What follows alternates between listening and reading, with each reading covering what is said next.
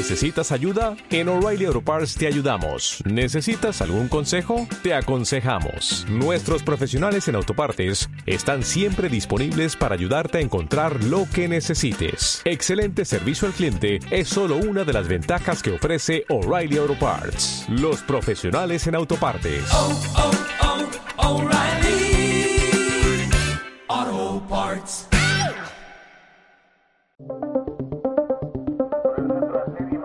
El Cuerpo Académico Democracia, Sociedad Civil y Libertades de la Universidad de Guanajuato presenta Yo creo que es la capacidad de poder hacer lo que tú quieres. Es la pero facultad de las personas para elegir su destino de manera libre. Responsabilidad. La libertad es la anulación de los estereotipos.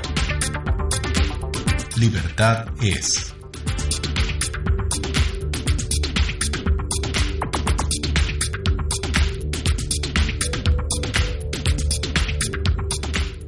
México ocupa el segundo lugar en crímenes por homofobia en 2017, superado tan solo por Brasil. La organización Letra S, defensora y vocera de los derechos de las personas de la diversidad sexual, publicó en 2015 un informe en el que dio cuenta que entre 1995 y 2015 se cometieron 1.310 asesinatos por odio homofóbico en nuestro país.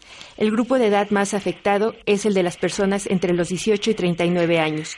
El sector que más bajas muestra es el de los varones homosexuales, 1.021 decesos. Enseguida las personas trans, 265. Y en último lugar las mujeres, 24. En Latinoamérica, los crímenes de odio hacia las personas trans son la causa de que esta población tenga una esperanza de vida de tan solo 35 años. Alejandro Brito, director de la organización civil Letra S, señala que un crimen de odio puede diferenciarse por factores como la hazaña con la que se ejerce la violencia. Por lo regular, la manera de asesinar a las personas es brutal e irracional. Hay homicidios que fueron por 40 o 70 cuchilladas. La tortura y la mutilación también son frecuentes. Incluso se ha llegado a encontrar inscripciones en la piel. Los datos presentados por un reportaje del Universal señalan que Puebla, Ciudad de México, Michoacán, Veracruz, Nuevo León, Querétaro, Tabasco y Tamaulipas concentraron el 60% de los crímenes de odio perpetrados de 2006 a 2017.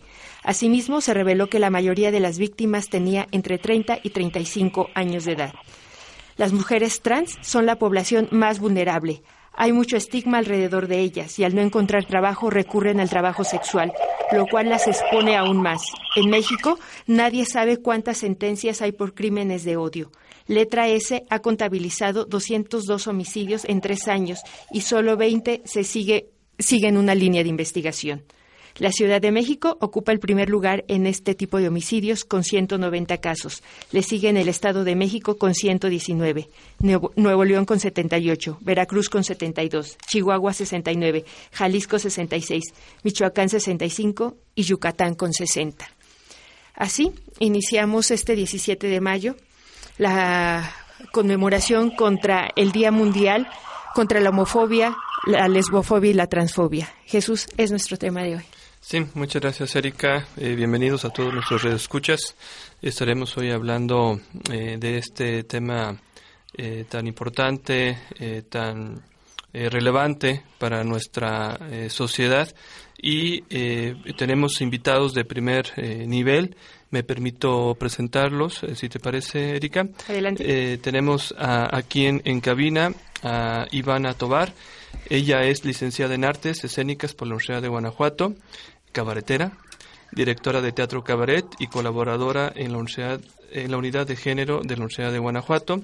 Eh, las obras de teatro que ha dirigido son Noches de Recuerdo, Tributo a las Vedettes, La Gran Señora y Noches de Cabaret. Hola Ivana, ¿cómo estás? Hola, buenos días. Muy bien, gracias. ¿Y ustedes?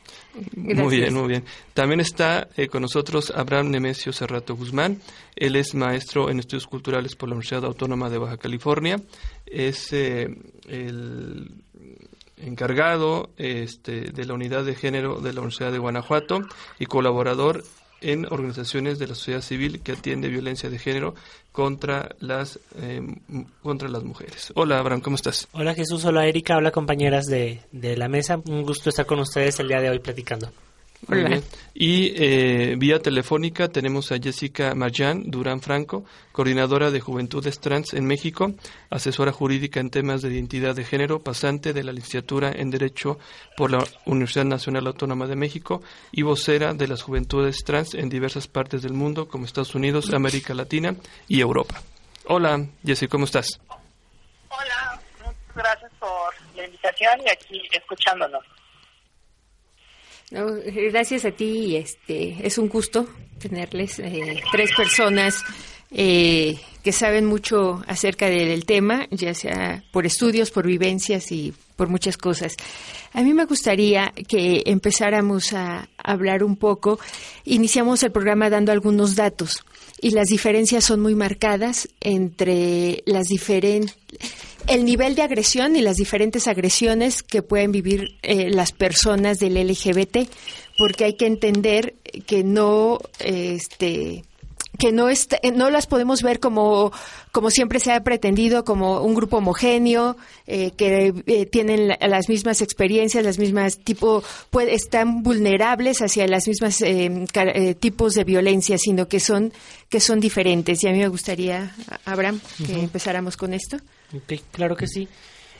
Yo creo que es, es muy importante el punto que, que pone Cérica sobre la mesa por, por una cuestión. Sí, hay, hay distintas este, categorías que se intersectan en una cuestión de una identidad de género, de una orientación sexual. Eh, y bueno, para empezar, tan solo con la misma orientación sexual y la identidad de género, podemos entender que los niveles de violencia y de agresión van variando.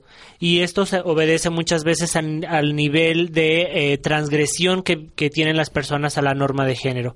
A este, esta serie de, de mandatos de cómo se debe comportar, cómo se debe de ver un hombre o una mujer, ¿no?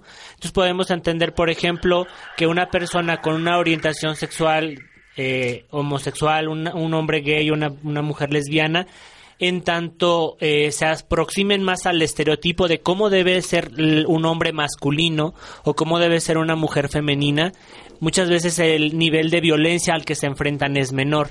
Nuestra, nuestro sistema de género ah, vincula mucho como el apego a, las, a los estereotipos, a las normas de género, al comportamiento, a la expresión de género, vincula la expresión de género con la orientación sexual. En el imaginario que, que- que aprendemos en el proceso de socialización, hay como una ecuación extraña que hacemos donde decimos, bueno, si un hombre se, se, se comporta masculino, de acuerdo a lo que su contexto dicta como, como masculino, por ende, es heterosexual. ¿No? Si una mujer se comporta femenina, apegada a lo que se entiende como feminidad en su contexto, por ende va a ser eh, mujer heterosexual, ¿no? Entonces muchas veces la ruptura a la expresión de género dictada se entiende como una, una ruptura también de la orientación sexual. Entonces, si rompes la, es- este, esta norma, si como hombre luces demasiado femenino, sospechosamente femenino para lo que tu contexto dice, muchas veces por el contexto va a ser leído como, como algo transgresor, ya de por sí. Y muchas veces se lee esto como una señal de, ah, entonces es homosexual, porque se aproxima a lo femenino, ¿no? Y lo mismo sucede con las mujeres, entre más se aproximan a la masculinidad, entonces se da por hecho que son homosexuales, que son lesbianas, vaya independientemente de que lo sean o no. Entonces, una primer, una primer eh, línea donde podemos identificar un- una diferencia en el nivel de, de violencia y de discriminación es por el apego a esto. Si además cuando vemos a una persona que decimos, esta mujer se ve sospechosa, no porque sea masculina, a lo mejor sí se ve muy femenina, pero sus rasgos físicos se ven como toscos tal vez para mi lectura de cómo se debe de ver una mujer y entonces yo digo, esa mujer es una mujer trans, ¿no? A lo mejor puede ser que lo sea o puede ser que no lo sea, ¿no? O que sea por el tono de voz o por algo yo identifico que esa mujer no siempre fue mujer, aunque yo la vea como mujer en una, una primera aproximación, ¿no? O igual con los hombres. Ese hombre se ve eh, extraño tal vez por el tono de su voz, porque es muy delgado, por alguna cosa que digo no no es muy curvilíneo tal vez eh, es muy curvilíneo tal vez tiene demasiada cadera no sé. Entonces el hecho de que las personas como que transgredan la el uno primer eh, como la imagen que tenemos de cómo debe lucir en el exterior un hombre o una mujer, eh, cómo debe hablar, cómo se debe de mover, ese ya es un una, un primer eh, momento. Entonces, de, de que, hay, que explica como las diferencias en violencia y discriminación. Entonces podemos ver que hay hombres homosexuales y mujeres lesbianas para los que para quienes el tema de la violencia y la discriminación parece algo lejano. ¿Por qué? Pues en, en una parte es porque están pues viven como muy apegados o les resulta fácil hacer el performance de la masculinidad y la feminidad que les ha sido asignada. Entonces, pues en su vida cotidiana puede ser que le resulte menos problemático que a un hombre que es muy femenino, ¿no? Va a vivir o viven, en lo general viven más violencia. Una mujer lesbiana que es muy masculina vive más violencia que una mujer lesbiana que es más femenina. Y las personas trans en general viven violencia cuando se nota esto, a, como la gente aunque no la trate y la vea que es no, no se ve como que siempre fue mujer o que siempre fue hombre. Y bueno, a estas categorías además hay que cruzarle cuestiones de, de, de raza, cuestión migratoria, cuestión de clase, entonces, a estos, a estos factores se van sumando otras, otras categorías sociales de análisis, otras situaciones sociales que, que se cruzan. Justo en un momento, eh, hablaba, hace un momento hablaba con, con Ivana sobre una caravana de, de, personas LGBT que vienen de Centroamérica, entre ellas mujeres trans, ¿no? Entonces, a una situación ya de violencia por ser una persona LGBT, se cruza una situación migratoria, ¿no? Entonces, este tipo de cuestiones como la clase, como el color de tu piel, como el nivel educativo, se van cruzando a las categorías de género y uh, generan que haya también como distintos niveles y grados de discriminación y de violencia hacia la población LGBT. Eh, Jessy, eh, escuchamos a Abraham y nos viene, eh, toca este punto sumamente interesante, donde insisto la importancia de esta diferenciación entre esa población el LGBT que a la luz de, de, la gente en el exterior lo mete en un mismo saco y hay que entender que esto está atravesado por una cuestión de orientación sexual y una cuestión de identidad de género. Y, que entonces hace que los cis, eh, se, eh, desde la orientación sexual, aunque esté no dentro de lo heteronormado, se pueda vivir de una manera un poco distinta a lo que viven las personas trans. ¿No podrías ahondar en esto, por favor? Claro. Eh,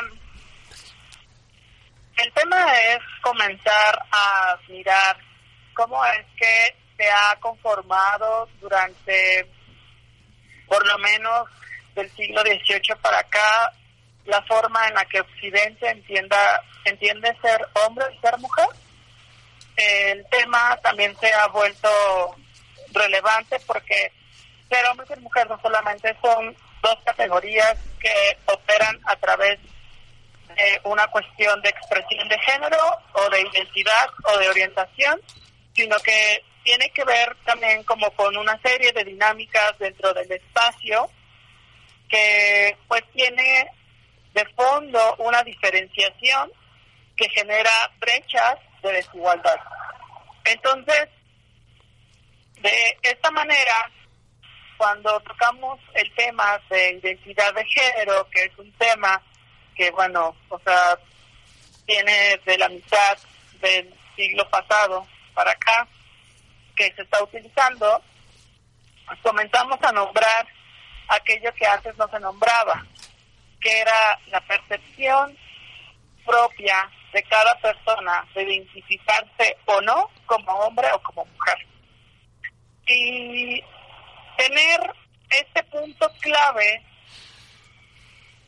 de mirar que las personas no conformes con el género siempre hemos existido a lo largo de la historia, no es que de medio siglo para acá se nos nombre, eh, tiene mucho que ver con la forma en la que entendemos todo este espectro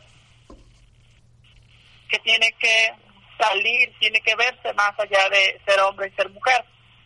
El tema es que eh, en los últimos años también nombrar las categorías como trans, el prefijo trans que quiere decir a través de en su etimología o eh, el prefijo cis que tiene que ver con del mismo lado que para nombrar a las personas bisexuales, es algo que, que ha comenzado a cobrar relevancia tanto en los estudios de género como en los instrumentos internacionales.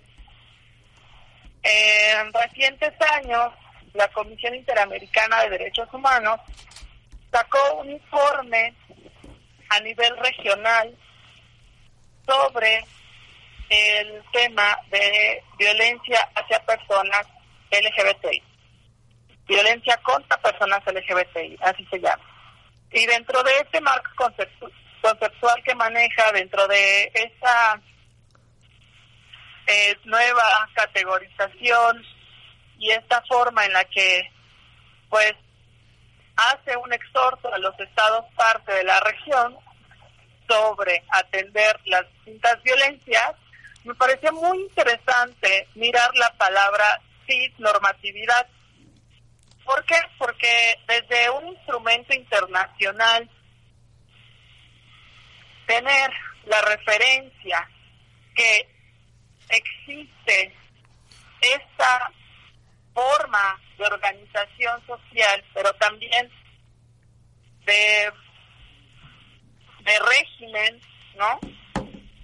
Como lo es la cisnormatividad, pues cobra un sentido para nombrar aquello que antes no se nombraba, que es que la expectativa social no solamente es que el género que se te asignó al nacer sea el la, la adoptes como la identidad propia y la expectativa sea que te identifiques con ese género toda tu vida, sino que existe también una forma en la que las instituciones, el, eh, las instituciones, eh, las dinámicas sociales, la forma en la que te relacionas con tu familia, eso tiene una forma en la que afecta, ¿no?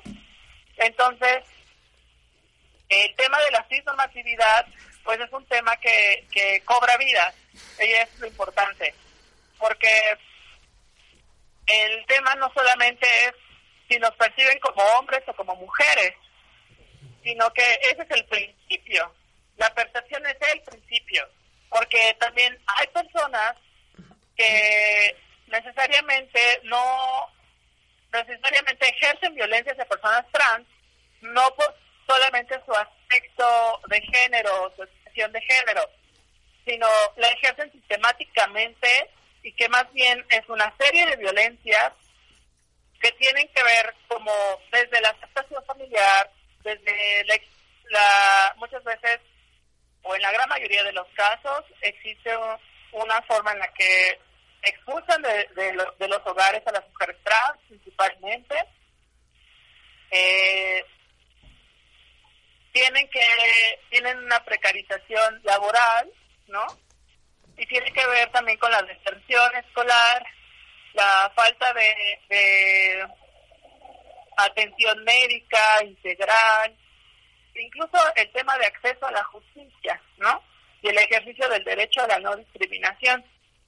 El tema de la bisexualidad vista como un régimen, pues cobra cobra vidas, ya que pues ahí están los datos, ¿no? O sea, principalmente las mujeres trabajadoras sexuales son las más expuestas por el tema del espacio público eh, y por ejemplo pues puede puede verse de distintas esferas, ¿no? En lo jurídico pues evidentemente no existe como tal dentro de dentro de nuestros códigos en, en, en México una figura que tome a la identidad de género específicamente como un motivo que detona un crimen de odio, sino más bien, eh, principalmente incluso desde nuestra constitución, se sigue utilizando el tema de preferencia sexual, entonces lo cual genera un sesgo que solamente a la luz del legislador y a la luz del Estado, pues lo interpretan como una preferencia más, ¿no? Y tiene sentido con lo que dices, que nos, nos eh, llevan a una parte en donde nos someten a su forma de nombrarnos, ¿no? Nos, nos someten a su forma de entender como ellos entienden. Y no tanto hay una retribución desde y para las personas trans de cómo ser nombradas, incluso desde el tema de la patologización, ¿no? Ya que se nos tiende a mirar como personas que estamos divididas en tres grupos, eh, como si estuvieran estos grupos estandarizados, ¿no? Que es transgénero, través, transexual. Entonces, eh, eh, y el tema es que los movimientos trans nos estamos organizando, no justamente, justo para denunciar que necesitamos que las voces trans estén dentro de los espacios de toma de decisión y no estén las personas bisexuales que evidentemente tienen una ventaja, no solamente sistemática, sino histórica, sobre las personas que estamos abriendo brechas dentro de pues esos estos estudios, dentro de esta forma de incidencia en, derechos humanos, dentro de estas formas de activismo y también dentro de estas formas de eh, creación de empatía, ¿no? Porque sabemos que también hay una lucha más allá de un marco jurídico y más allá de esta cuestión tanto conceptual, que es el tema de la empatía y el tema afectivo,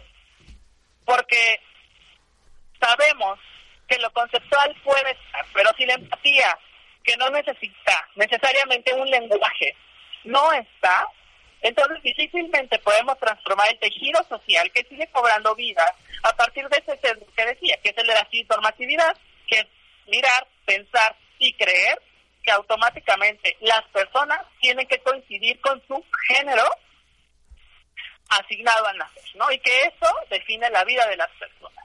Claro que sí las define, pero sean las personas las que deben de ser dueñas de sus propias vidas. Sí, eh, efectivamente, eh, Jessy, mira, eh, está en el estudio Ivana, que es eh, una mujer que ha podido trascender a esta precarización. Sin embargo, me gustaría que Ivana nos contara en esa, ella recién el año pasado se tituló como en la licenciatura en artes escénicas aquí en la Universidad de Guanajuato. Eh, y entonces es como me interesaría mucho, Ivana, que nos contaras esta parte. Tú logras dar ese salto a la precarización, eh, la familia la apoya en los estudios, en, todo lo que viene, pero ¿qué pasa cuando ella es directora de, de teatro, cabaret? Pero ¿qué pasa, Ivana, cuando tienes que eh, salir a otros escenarios? Porque tú diriges y tú ahí te colocas, ¿no? Como dentro de, del grupo de actrices, de actores que está eh, en tu obra. Pero ¿qué, ¿qué pasa cuando buscas otros espacios de, en la actuación? Pues, eh, fíjate que Hace poco, el año pasado, eh, me integré a un, a un grupo que se llama Lab Kino Room, que es para grabar eh, cortometrajes en Guanajuato y en León, Guanajuato, ¿no? Y eh, ahí comentábamos entre los directores, actores y todos los productores que estaban la gran problemática que hay en, para para las mujeres dentro del cine, ¿no? Que eh, comienzan a tener una serie de problemas grandísima eh, a partir de los 30 años porque ya no son contratadas. Entonces yo eh, justamente toco el tema de imagínense para las mujeres trans que somos actrices. Por, por este tipo de de cosas que a las mujeres cis les sucede, a nosotras se nos cataloga solo para ciertos papeles, ¿no? Este, yo solo participé, bueno, estaba contemplada para un personaje que era transexual. Entonces, eh, eh, comencé a vivir ahí este tipo de problemáticas en las que no se me da ninguna otra oportunidad como actriz, y independientemente de que si tengo talento, no lo tengo, compromiso, este que tengo estudios, eh, bueno, se comienza a ver este tipo de situaciones en las que por ende tus tus posibilidades de, de, de, interpretar o de que las puertas se abran se comienzan a ver un poco más difíciles porque te comienzan a catalogar para lo que para lo que eres buena, para lo que sirves, para y entonces si no hay personajes en la que si, si no hay un personaje trans, entonces no eres no puedes audicionar para un para el papel de una mujer cis porque no cuenta simplemente por- con las características biológicas que el personaje este pues pues tiene sus tiene su, su- sus ciertas características no entonces eh, comencé a vivir este tipo de cosas pero eh, creo que justamente el cabaret, por, bueno, soy actriz, soy directora y, y yo me enfoco mucho en esto, eh, en cómo visualizar este tipo de problemáticas que comentaba tanto Jesse como Abraham y lo que tú misma leíste al inicio. En el cabaret he visto la herramienta, la posibilidad y la puerta para poder llevar a cabo todo, to- manejar todo este tipo de problemáticas de, de, de cachetear al público y decirle esto está sucediendo con el con el con el sazón del humor porque el cabaret tiene ciertas herramientas y de hecho mi, mi investigación, mi, mi proyecto de investigación en la universidad fue la las principales problemáticas del género trans a través del teatro cabaret. A, a través de monólogos cortos, a través de, vestuarios, a través de personajes, yo mostraba todo este tipo de discriminaciones, todo este tipo de abusos y todo este tipo de situaciones que se viven en México en la actualidad las personas trans, porque efectivamente la violencia que se ejerce hacia, hacia las personas trans, las la violencia que vivimos, la violencia y las ofensas que escuchamos, este, muchas veces son muy crueles, ¿no? Y lo y entonces yo comencé a hacer este tipo de investigaciones, tanto vivenciales como documentales. Y y me encontré con ma- muchos asesinatos en los que eh, leyendo las descripciones te das cuenta que el odio y la violencia que se ejercen son grandísimas y son súper eh, salvajes y, son bastante crueles hacia el cuerpo, hacia, son, son humillantes. Y, y bueno, yo a través del arte, que siempre he considerado que es la forma más sensible y más directa de llegar hacia muchas personas, Libertad es. Volvemos.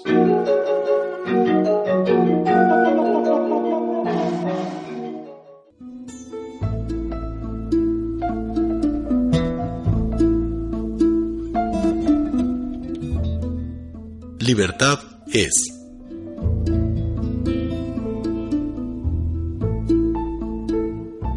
Regresamos.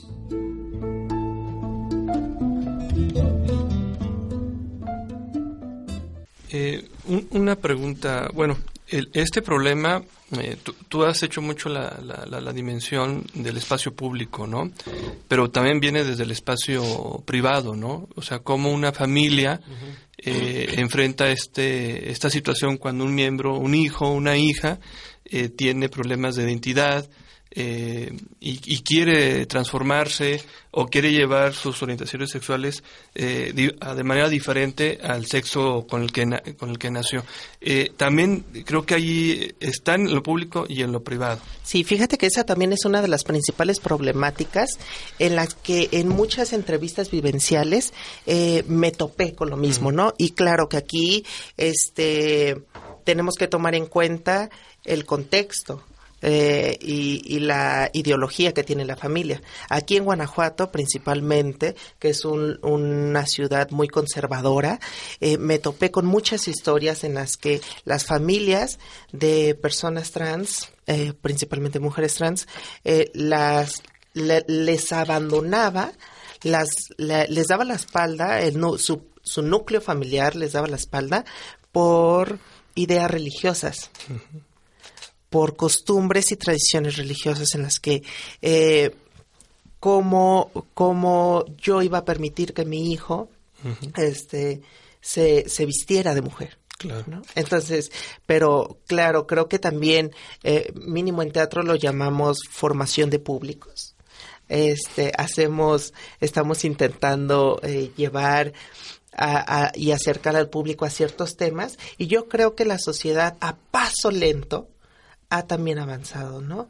Mi fami mis papás eh, tienen una edad ya avanzada, son de 60 y algo de años.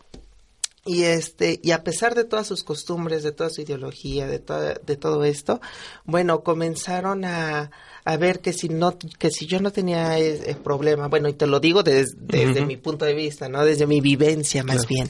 Este, eh, comenzaron a ver que si, bueno, en la universidad no tenía problema, que si con mis compañeros no tenía problema, ellos se enfrentaron y confrontaron a, a salir del closet de ellos también.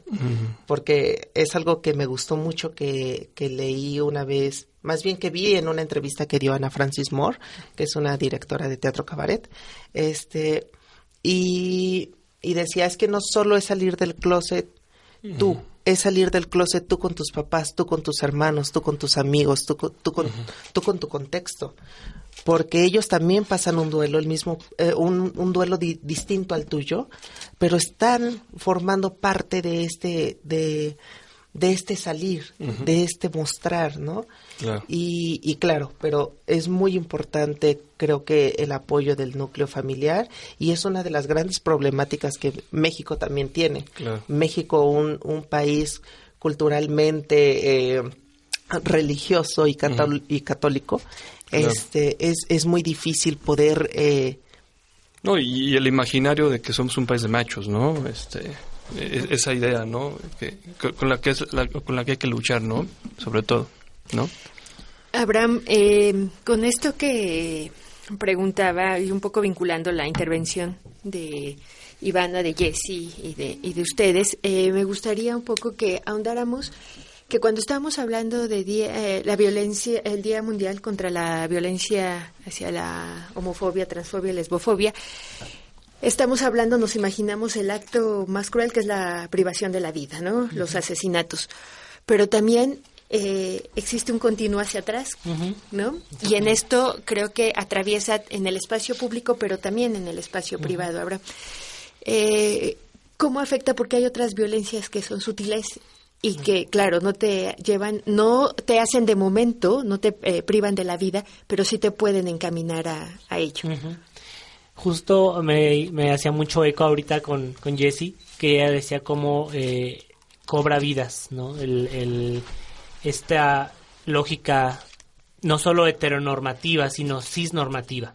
¿no? Entonces, ¿cómo, ¿cómo cobra vida? Pues un poco con, con lo que decía Ivana. Vemos, vemos la punta del iceberg, que son los crímenes de odio. Y que estos crímenes de odio, como tú decías, están marcados por saña, por eh, una, una cuestión también de dejar un mensaje a otras personas que transgreden la, rom- la norma del género, la norma del cuerpo, eh, de lo transgredir la norma será cas- es castigado y será castigado y si, si te atreves a nombrarte, si te atreves a hacerte visible, esto te va a pasar. Es el mensaje que está detrás de los crímenes. Pero finalmente es lo que está visible y hay una gran parte de cuestiones que pasan desapercibidas y que también en una fecha como hoy es importante nombrar y visibilizar. Muchas veces nosotras, nosotros podemos llegar a, a ser parte de esta maquinaria. ¿Por qué? Porque no nos damos cuenta que el Estado está construido para personas que tienen un cierto cuerpo, tienen una, tienen una cierta expresión de género, que tienen una cierta orientación sexual, ¿no? Lo hemos visto ahora, por ejemplo, con la cuestión de los, de los matrimonios igualitarios, que es un tema que ha estado eh, sobre la mesa ya durante bastante tiempo, que, que hace ver que un derecho que debería existir para todas las personas que viven en un estado no está no es accesible para todas, solo para quienes ejercen un cierto, una, una cierta forma de sexualidad.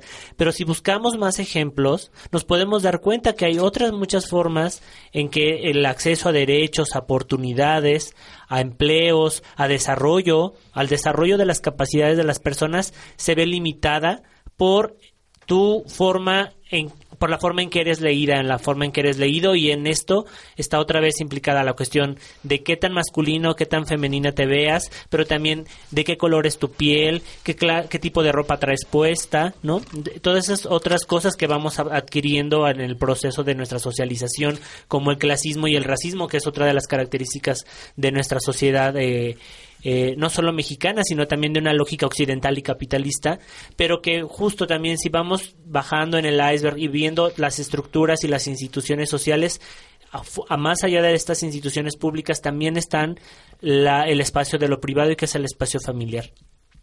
Y pues podemos ver las múltiples mecánicas eh, que se dan al interior y donde vamos a encontrar múltiples eh, prácticas eh, y mecanismos reguladores del cuerpo y de la sexualidad de las personas en su interior, ¿no? Y van a haber prácticas muy sutiles, van a haber prácticas eh, que igual pasan desapercibidas como una manera de, re- de regulación del cuerpo y de la sexualidad, pero que si te- se transgreden de inmediato son señaladas y eh, reorientan, buscan reorientar, buscan eh, conducir, buscan corregir, eh, eh, esto entrecomillado, la conducta de las personas. Entonces podemos ver como parte de este mecanismo, por ejemplo, eh, yo recuerdo mucho ahora en, a inicios de año que tomaba una fotografía, por ejemplo, de los juguetes, ¿no? Eh, a inicio de año los juguetes que se eh, y cómo se promocionan, ¿no? Entonces veía, por ejemplo, para niños carros bomba o, o autos de carreras y entonces al- y, y los que además los niños que aparecían en, en la caja del carro ese que vendían pues eran niños güeritos además y eran solo hombres, ¿no? Entonces cómo eh, se va generando esto, ¿no? Y cómo para los juguetes de para las niñas eran bebés, eh, carreolas, cocinitas, trastecitos, diciendo el espacio que tú debes, eh, al que te debes dirigir es al, al privado, ¿no? Y además tú debes aspirar a la maternidad y debes cuidar a un bebé y casi casi debes de tener un marido y tienes que esperarlo ahí para darle de cenar, que el marido va a ser el que va a venir en la trocota que compraron en el, en el otro en el otro juego, ¿no? Entonces desde ahí se va generando Claro. una norma una, una norma del comportamiento y justo lo que decía de, decía Ivana, ¿no? ¿Y qué pasa si el niño se quiere poner un vestido o qué pasa si el niño se qui- quiere jugar con la muñeca? ¿No? ¿O qué, qué pasa si el niño quiere jugar con los trastecitos? ¿O qué pasa cuando todas esas frases que parecen inocentes de no, a los niños decirles no llores, pareces vieja, ¿no? O a las niñas no cierra las piernas, no te sientes así o no te trepes a los árboles. O sea, todos estos tipos de, meca- de, de situaciones que pueden parecer muy triviales. Eh, hace poco eh, eh, una usuaria de, de la asociación en la que estoy decía que tenía problemas porque la maestra del kinder no dejaba a su, a su nieta que se juntara con niños y le mandó a hablar porque señora hay un problema severo con su hija porque ella no juega con niñas. Ella juega con niños a juegos a los que las niñas no deben jugar. Y ella ya está dando por hecho tal vez que su hija está asumiendo cuestiones de su tal vez de su identidad de género o de su orientación sexual que en ese momento no es un problema para la niña y no es un problema en sí mismo. Ella le gusta hacer eso. Si eso tiene que ver o, o no con su orientación sexual o con su identidad de género, pues es, es algo también como independiente, pero que finalmente forma parte de estos mecanismos que desde la infancia vamos se van generando eh, para justo cobrar vidas, para limitar la- la- las características de las personas, su desarrollo de, de las características que cada quien tenemos. Y también, bueno, algo que, que- que he podido observar a través de este tipo de prácticas que se dan al interior de las familias es que también las mismas personas vamos adquiriendo, y bueno, no es algo que solamente que yo me haya inventado, sino que quienes se dedican a esto han, han teorizado, vamos adquiriendo esta, estas formas de regulación del cuerpo y de la sexualidad y las vamos aplicando a nosotras mismas y a nosotros mismos. Entonces, si nos damos cuenta en el cotidiano, de repente podemos decir, ay, es que así como eso no debería serlo, ¿no? Por el hecho de ser hombre, eso me hace ver femenino y entonces me alejo porque hemos aprendido que, que el de atrás es niña y que ser niña es malo y que ser femenino es malo, ¿no? Entonces también como mujer es que eso tal vez no lo debería hacer porque se ve muy masculino, ¿no? Entonces es, esta, este proceso de socialización va generando muchas veces en las personas LGBT un sentido de hay algo mal en mí como inherentemente por existir y algo está mal en mí porque las cosas que yo hago mm, están mal o las cosas que me gustan están mal o quién es quién soy yo está mal. Y es una vergüenza para mi familia, mi familia no me acepta, eh, o a lo mejor no tengo la confianza de decirlo, porque si en mi familia escucho comentarios de eso es negativo, si las imágenes que ven los medios de comunicación son negativas y, y, y, y dibujan a las personas que son diferente a la norma de cómo se debe ver un hombre o una mujer, entonces eso se ve o como un pecado o como una enfermedad, esa persona está enferma, lo decía Jessica, una, vivimos en un contexto de patologización de lo diferente, ¿no? independientemente de, de, lo que de lo que estemos hablando. Entonces nos encontramos con discursos patologizantes criminalizantes y pues también los religiosos que, que dicen que es un pecado no todo lo que no conduzca a la reproducción heterosexual a una cierta forma y a unos ciertos cuerpos. Pero yo creo que sí es muy importante y, y desde regresando como al, tema de la conmemoración en el día de hoy, eh, eh, pensar en el todo, todo el potencial que existe eh, en el trabajo con las familias que desde las familias podamos ir cuestionando eh, esta regulación que existe sobre el cuerpo y la sexualidad de las personas que eh, eh, forma parte de muchas problemáticas de violencia y discriminación hacia la población LGBT, hacia las mujeres y estas cuestiones de clasismo y racismo que vamos aprendiendo al interior del seno de las familias a través a veces de discursos de lo hago por tu bien o de me preocupo porque la, esta persona se integra a la sociedad, pero ¿qué se integra a la sociedad? Pues anularla de alguna manera, buscar limitarla, que se oculte o que oculte una parte de su personalidad, ¿no? Claro. Eh, Jessy, eh, me gustaría que hicieras en esta parte un balance porque este, entre las muchas cosas que eres especialista dentro de las especificidades del tema es en esto, hacer un balance, ¿cómo ha respondido el Estado desde la legislación hasta la política pública en estos temas? Porque nos encontramos también con una, o sea, ahorita escuchando a Iván, escuchando a Abraham, eh, cómo hay una eh, de sociosexualización de las políticas públicas en términos de que se preocupan por aquello que, bueno, ya que son anormalitos, ya que son raritos y lo entrecomillo, pues vamos a hacer políticas públicas que los hagan parecerse a los heterosexuales.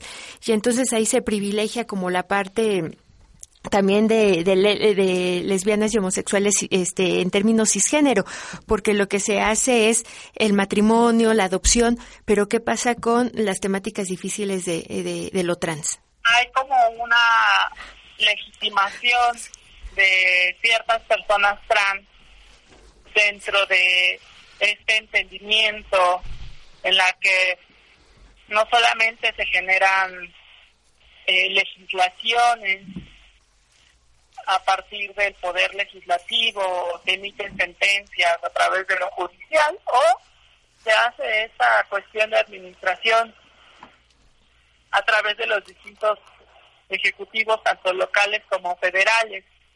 Eh, me parece que hay una un entendimiento sesgado, ¿no? Desde, desde creo que más, desde enfoques que tienen que ver más con la normalización, como decía, que del lugar de el reconocimiento a la diversidad que existe incluso dentro de las propias diversidades.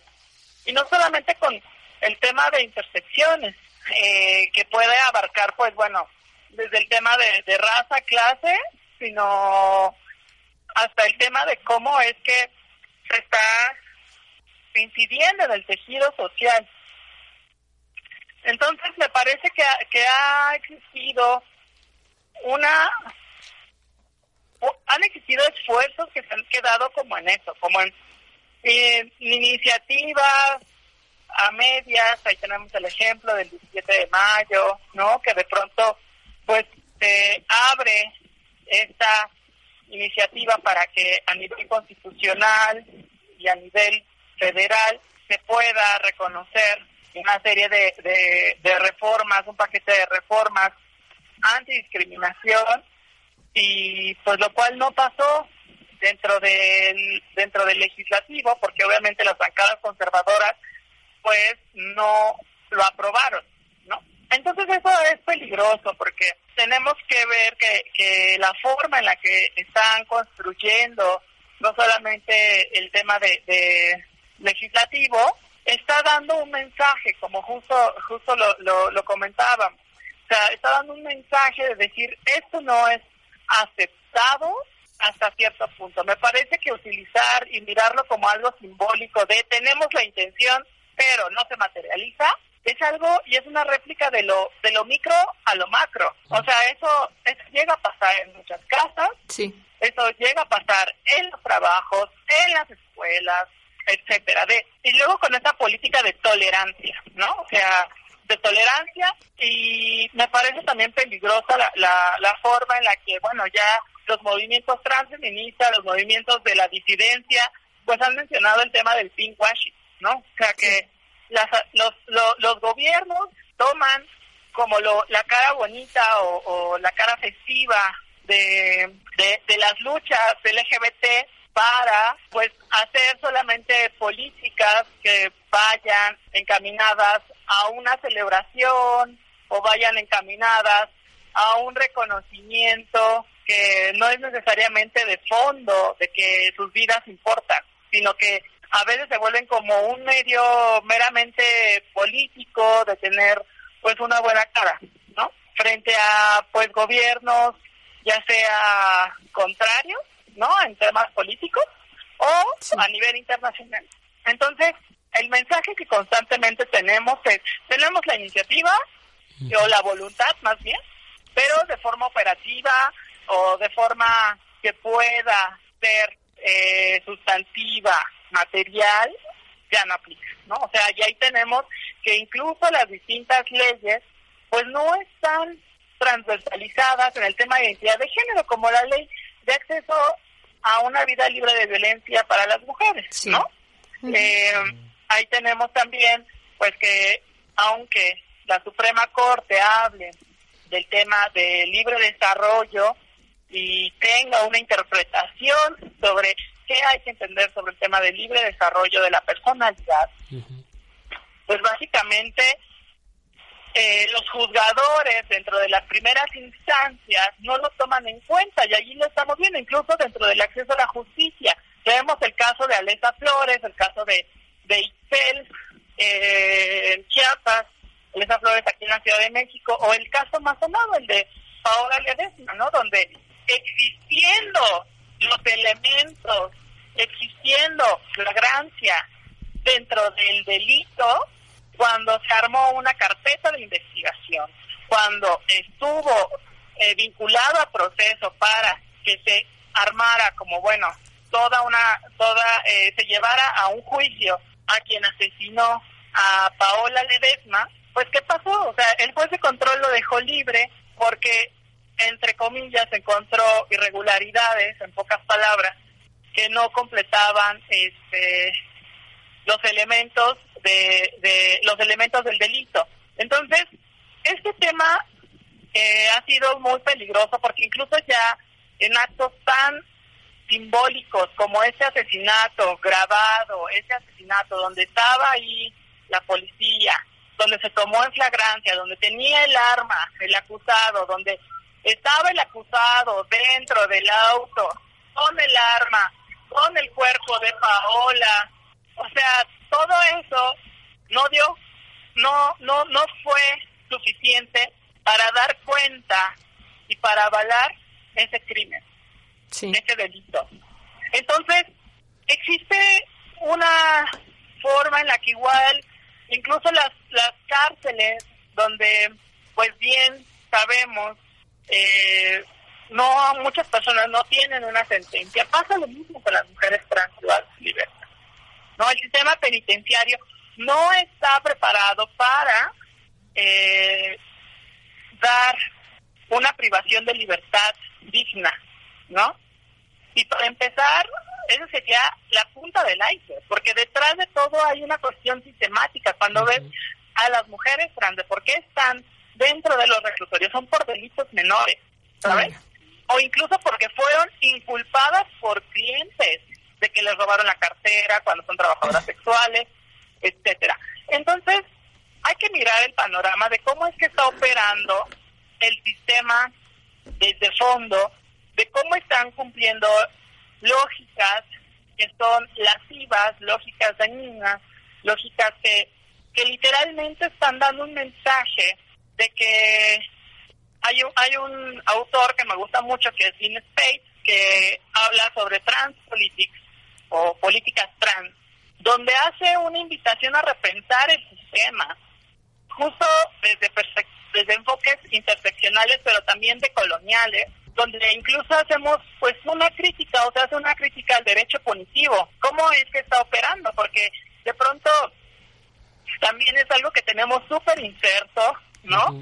Y me llama mucho la atención y, de hecho las formas en las que me gusta también o, o trato de vincular esta, esta cuestión trans y esta cuestión del derecho y esta cuestión del género y sus, dinámicas, pues tiene que ver con, con el tema del castigo, tiene que ver con el tema de cómo entendemos que la desobediencia se castiga si se genera una cárcel, literalmente.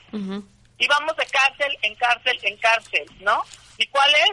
Ah, pues hay una pena, hay una culpa, hay un, una exigencia de un remordimiento, y hay como una serie de, de, sentencias, ¿no? Por así decirlo, muy simbólicas en el tema del género, pero que también se traducen en sentencias materiales, ¿no? Sí. Entonces, hay como, eh, hay que repensar no solamente el género, sino las formas en las que tenemos algo que, que me gusta llamar como honestidad radical, ¿no? O sea, creo que, que empezar desde decir, bueno, ya que sabemos qué es machismo, ya que sabemos y empezamos a, nombrar discriminación, empezamos a, a, tocar estos términos, ¿cómo pasan esos términos por el cuerpo? ¿Cómo pasan esos, esos términos que que justo, bueno, que son términos que no solamente están en una esfera, que es la jurídica, sino están en distintas esferas, donde podemos darle una potencia y hacer esta forma, una forma como sincera de decir, bueno, yo discrimino cuando, no solamente digo no discrimino, sino no intervengo cuando discrimino, ¿no? Yo soy machista cuando no cumplo mis acuerdos. Yo ejerzo violencia cuando eh, ocupo espacios en nombre de personas que yo no soy. Que pasa muchas veces en el tema de género. O yo o yo ocupo este incluso recursos, ¿no? O yo violento de forma económica cuando pienso que las personas tienen que educarme y no hago un proceso de autoconciencia.